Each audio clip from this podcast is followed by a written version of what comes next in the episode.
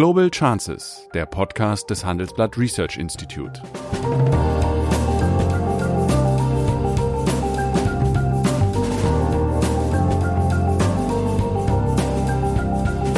Der ehemalige Außenminister analysiert zusammen mit Professor Bert Rürup die geopolitische Lage, exklusiv für den Chefökonom, den Newsletter von Professor Rürup. Das Potenzial hat diese äh, Initiative, dass Deutschland und Frankreich wieder sichtbar, nicht etwa die anderen überrollen wollen, aber Motoren in der europäischen Entwicklung sind. Ich frage mich seit längerem, wie meine drei Töchter wohl leben werden, wenn sie so alt sind wie ich heute. Das schreibt Sigmar Gabriel, ehemaliger Außenminister und Vizekanzler, in seinem neuen Buch Mehr Mut, Aufbruch in ein neues Jahrzehnt.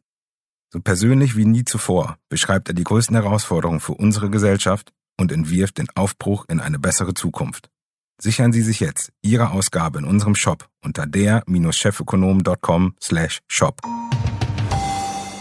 Ja, guten Tag, meine Damen und Herren. Es ist wieder soweit. Ich äh, sitze Sigmar Gabriel gegenüber und möchte mit ihm über das folgende Thema reden. Eurobonds werden ja bekanntlich von der CDU-CSU hier in Deutschland kategorisch abgelehnt und eben auch von dem sogenannten Nordblock in der EU und in den Euro-Ländern. Nun sind am Montag ja Angela Merkel und Emmanuel Macron mit der Idee eines 500 Milliarden schweren Wiederaufbausfonds vorgeprescht. Und den hat man dann sofort Macron-Plan genannt. Die Idee dahinter ist, die EU nimmt Kredite in einem Volumen von 500 Milliarden Euro auf und zahlt diese in 20 Jahren zurück. Die Gelder werden dann als Zuschüsse, die nicht zurückzahlbar sind, an die besonders stark von der Krise gebeutelten Länder weitergereicht. Die Reaktionen der EU-Länder waren voraussehbar. Der Nordblock Österreich, Niederlande, Dänemark, Schweden, Finnland war kategorisch dagegen. Die lateineuropäischen Länder, insbesondere Spanien und Italien, dafür, weil man dadurch Eurobonds durch die Hintertür sah. Soweit so erwartbar. Überraschend war allerdings, dass äh, nun führende Politiker der Union, Herr Brinkmann, Wolfgang Schäuble bis Markus Söder, haben ein hohes Maß an Sympathie für diesen also Macron-Plan oder Entschuldigung, Macron-Plan kennengegeben und sich durchaus positiv dafür ausgesprochen. Wie erklärst du dir nun diese Saltowende bei der Union? Und zweitens, was hältst du von dieser Kompromissidee? Also um eins vorwegzunehmen, ich äh, war ausgesprochen beruhigt, als ich endlich wieder das deutsch-französische Tandem in Form der Kanzlerin und des französischen Präsidenten zusammengefunden äh, hat, um Europa in einer der tiefsten Krisen eine neue Richtung zu geben, weil das ja irgendwie in den letzten Jahren doch überhaupt nicht mehr verständlich war, warum ausgerechnet die beiden doch in mal, scheinbar tiefster Abneigung gewesen zu sein schienen. Insofern ist erstmal das das politische Signal. Deutschland und Frankreich Stellen sich greifen, an die Spitze der EU. Ja. Greifen ein und setzen sich an die Spitze der Union in der schwierigsten Phase. Das finde ich ist erstmal ein, ein wirklich erfreuliches Signal. Zur Sache selber.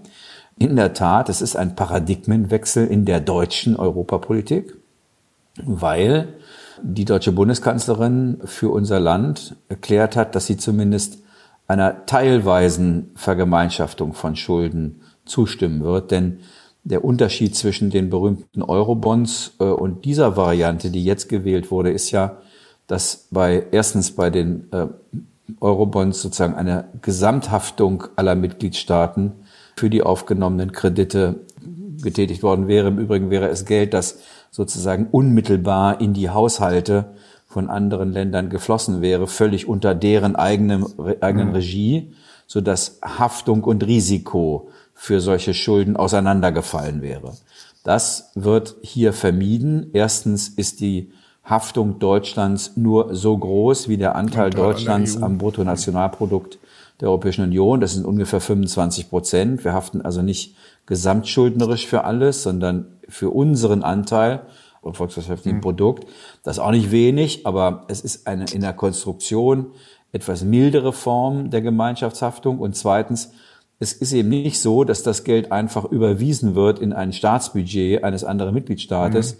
sondern die Europäische Kommission muss im Rahmen ihrer Haushaltspolitik entscheiden, wofür geben wir Geld, wofür nicht. Deswegen glaube ich, fällt es Politikern wie Wolfgang Schäuble und der CDU-Fraktion leichter, hier zuzustimmen. Aber ganz am Ende haben sie natürlich zugestimmt, weil sie sehen, dass es überhaupt keine Alternative dazu gibt wäre es einfach so gewesen, dass man sagt, Italien verschulde dich doch bitte äh, mehr, wären wir relativ schnell mit den italienischen Staatsfinanzen am Ende gewesen. Wenn ich das richtig sehe, haben die jetzt schon eine Verschuldung von 155 Prozent ihres Bruttoinlandsprodukts. Das ist nicht mehr weit entfernt von der Größenordnung, die Griechenland damals hatte, als nichts mehr ging. Wir reden da hier über einen 60 Millionen Staat. Wir reden über ein Land, das zur Gründungs den Gründungsmitgliedern der Union zählt, Euro-Mitgliedstaat. Ich glaube, alle haben gesehen, wir können das nicht einfach so laufen lassen, sondern müssen eingreifen. Und deswegen ist, wenn man so will, eine mittlere Variante gefunden worden. Die Idee ist sehr stark entstanden bei Ursula von der Leyen, sicher im Austausch mit dem französischen Präsidenten und natürlich auch in Rücksprache mit der deutschen Kanzlerin. Das sind sozusagen diejenigen, die das gemacht haben. Und jetzt wird es darauf ankommen, ob die anderen Mitgliedstaaten zustimmen. Vielleicht kommt am Ende eine Mischung raus aus teilweise Krediten, teilweise verlorene Zuschüsse. Bislang geplant ist es in der Tat so, dass, ich nehme ein Beispiel, wenn ein Land sagt, wir müssen massiv in die digitale Infrastruktur investieren, dafür haben wir derzeit kein Geld, dass die Europäische Union sagen würde, das finanzieren wir mit und das Geld, das wir dir dafür geben, musst du uns auch nicht zurückzahlen. Das ist sozusagen bisher die Idee.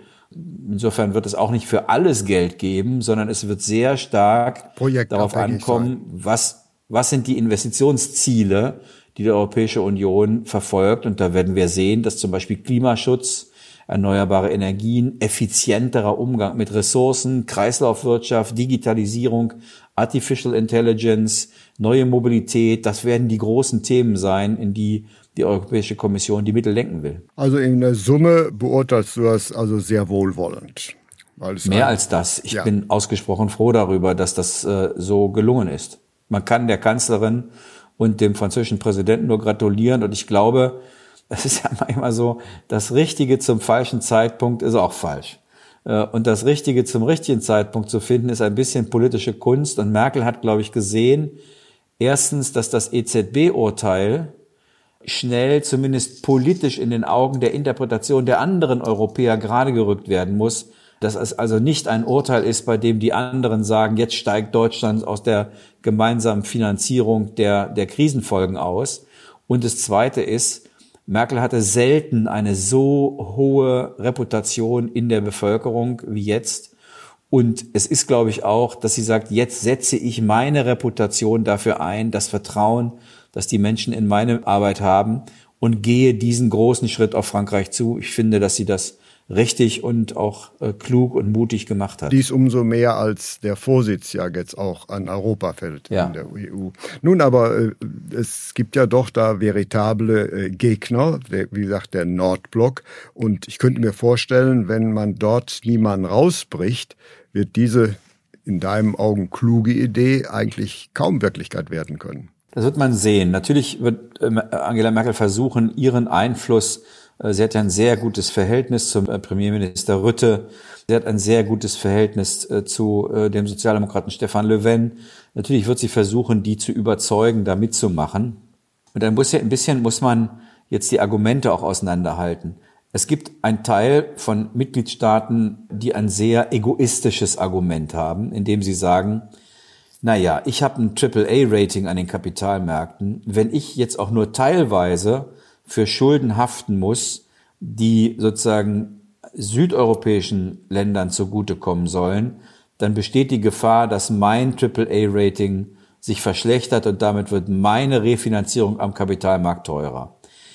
Ich glaube, das ist ein sehr nationalistisches Argument, aber wenn man ehrlich ist, das hat die Deutschen in der Vergangenheit auch mhm. umgetrieben und deshalb wollte auch Wolfgang Schäuble nie eine Vergemeinschaftung von Schulden, weil er immer Angst gehabt hat, dass er sein Super-Rating, was dazu geführt hat, dass er als toller Sparkommissar galt, obwohl er gar nicht gar gespart hat, sondern einfach nur, profi so ja, nur profitiert davon, dass keiner Zinsen haben wollte für ja. die deutschen Schulden, dass das in Gefahr gerät. Ich glaube, die, die Gefahr bei der Konstruktion, die die jetzt wählen, ist nicht sehr groß. Das Zweite ist, dass es in der Tat eine politische Grundsatzhaltung gibt, die ich auch richtig finde, dass Risiko und Haftung nicht auseinanderfallen also dass nicht jemand sich Geld leihen kann, andere haften dafür und man selber macht damit, was man will. Im Zweifel müssen es die anderen ja bezahlen. Ich glaube, dass das in der Konstruktion, die Merkel und Macron gefunden haben, exakt verhindert wird. Das Geld wird nicht einfach sozusagen per Überweisung in den Staatshaushalt geschickt, sondern die Europäische Kommission entscheidet, in welche Felder und in welchen Ländern für welche Projekte das Geld gegeben wird. Das ist auch sinnvoll. Denn wir wollen ja nicht konsumtive Ausgaben in Mitgliedstaaten finanzieren, sondern wir wollen, wenn man es zuspitzt, die internationale Wettbewerbsfähigkeit Europas in ganz wichtigen Bereichen wiederherstellen oder überhaupt erst schaffen, zum Beispiel im Bereich der Digitalisierung. Ja, gut, aber da ist der Unterschied glaube ich, ist das ein Argument, dem andere folgen können. Gut, aber der Unterschied zwischen investiv und konsumtiv ist nicht so scharf, wie man glaubt. Beispielsweise die Qualität eines Forschungszentrums aus, die Investition oder das Personal. Also insofern, das ist. Äh, I agree. Ja, also deswegen, das ist I so agree. ein, äh, ich sag mal, Clipschulargument. Also man kann gar nicht so unterscheiden, was da so wirklich der Wachstumstreiber naja, wenn man sich ist. anschaut, was manche italienischen oder äh, andere Regierungen so gewollt haben, also zum Beispiel äh, Steuersenkungen, ja. das sind klassische große konsumtive Ausgabenprogramme, für die wird die Europäische Union, glaube ich, nicht mitzeichnen. Ja. Äh, wenn es denn so ist, und die Erwartung habe ich auch, dass dieser Macron-Plan in einer wie auch immer modifizierten Form durchgewunken wird, könnte dann diese deutsch-französische Initiative nicht der Nukleus eines, einer neuen europapolitischen Bewegung sein müssen. Nämlich wir haben ja auf dem Lastenheft Europas nicht nur die Bewältigung der Folgen äh, dieser äh, Corona-Pandemie, wir haben ja auch geopolitische Aufgaben. Deswegen meine Frage, könnte dieses vielleicht sein, dieser Neustart aufgrund einer deutsch-französischen Initiative, dass Europa jetzt wieder etwas mehr Fahrt aufnimmt und sich möglicherweise auch in den sich zwischen USA und China anbahnenden geopolitischen Konflikt einmischen wird? Das ist auch meine Hoffnung. Ob wir jetzt so ganz viel in diesem Konflikt zu sagen haben, darüber kann man trefflich streiten. Aber alleine dazu zu kommen, dass Europa eine gemeinsame Haltung dazu entwickelt und nicht jeder macht, was er will und sich auch von jedem rauskaufen lässt. Ich glaube, das Potenzial hat diese äh, Initiative, dass Deutschland und Frankreich wieder sichtbar nicht etwa die anderen überrollen wollen, aber Motoren in der europäischen Entwicklung sind. Und es wird ja in den nächsten Jahren nicht irgendwie um Vertragsänderungen gehen, wie jetzt manche glauben. Es gibt natürlich auch wie immer die gibt ja immer zwei Seiten. Die Utopisten, die glauben, jetzt ist sozusagen der Durchbruch geschafft. Das nächstes kommen die Vereinigten Staaten von Europa. Ich halte das für, für ziemlichen Unsinn. Die Nationalstaaten sind gerade die, die handeln. Und der Europäische ähm, Rat mit den Staats- und Regierungschefs handelt und nicht ein gemeinschaftliches Europa über Parlament und Kommission. Das wird auch mal eine Weile so bleiben. Da ist das, das Machtzentrum Europas liegt im Europäischen Rat äh, nur dann, wenn die dort zusammenhalten, geht irgendwas. Und die anderen sind die Dystopen, die sagen, aus Europa wird nichts mehr. Ich glaube, beides ist falsch. Es gibt ein großes Potenzial, dass das, was jetzt passiert, dazu beiträgt, dass insbesondere in dieser großen, schwierigen Frage, wie halten wir es mit China, die Europäer zusammenfinden. Denn nach meiner Einschätzung wird das der große Konflikt mit den Vereinigten Staaten. Und zwar völlig egal, wer amerikanischer Präsident ist. Die Amerikaner werden von uns Gefolgschaft verlangen. Mhm. Und wir sind technologisch nicht auf der Höhe Chinas oder der USA im Bereich der Artificial Intelligence und der Digitalisierung. Deswegen nehmen die uns beide nicht für voll. Äh, das muss sich ändern, wenn wir in dem Konzert was zu melden haben wollen, ist das sozusagen einer der Punkte, in die die Europäische Union investieren muss. Richtig, aber andererseits, du hast das eben ein bisschen äh, beiseite geschoben. Wenn wir mal uns die Wirtschaftsblöcke und die äh, wirtschaftliche Leistung anschauen, so ist nach wie vor die EU unendlich größer derzeit noch als China. Sie ist, was die Gesamtleistung angeht, kleiner als die USA. Aber In der Summe ist das der zweitgrößte Wirtschaftskomplex und der zweitgrößte Markt der Welt. Insofern so völlig abschreiben würde ich Europa, sagen wir mal, im Wettkampf dieser beiden gigantischen Nationalstaaten eigentlich nicht. Wenn man, wenn man auf die Welt schaut, dann fallen einem The Big Three ein. Jedenfalls ökonomisch. Das sind die USA, das ist China, das ist Europa, gar keine Frage. In der Substanz hat die Europäische Union viel zu bieten. Nur, sie ist natürlich anders als China und die USA politisch sehr fragmentiert. Und sie hat in dem entscheidenden Feld, es geht ja zwischen China und den USA, zuallererst mal um ihre strategische Rivalität im Bereich der Technologien. Und zwar der digitalen mhm. Technologien. Da wird Europa von den anderen beiden nicht ernst genommen. Das ist ein bisschen die, die Sorge, die man haben muss. Es geht gar nicht um die Frage, ob wir ökonomische Potenz haben. Die fragen uns einfach nicht. Und die Amerikaner gehen davon aus, dass sie mit uns an der Seite niemanden haben, der mit ihnen auf Augenhöhe ist. Und deswegen tendieren sie dazu, von uns Gefolgschaft zu verlangen. Für uns ist das aber schwierig. Mhm. Für uns ist China auch ein schwieriges Land. Es ist ein politischer Antagonist, es ist eine Diktatur. Es verletzt wesentliche Regeln von Marktwirtschaft.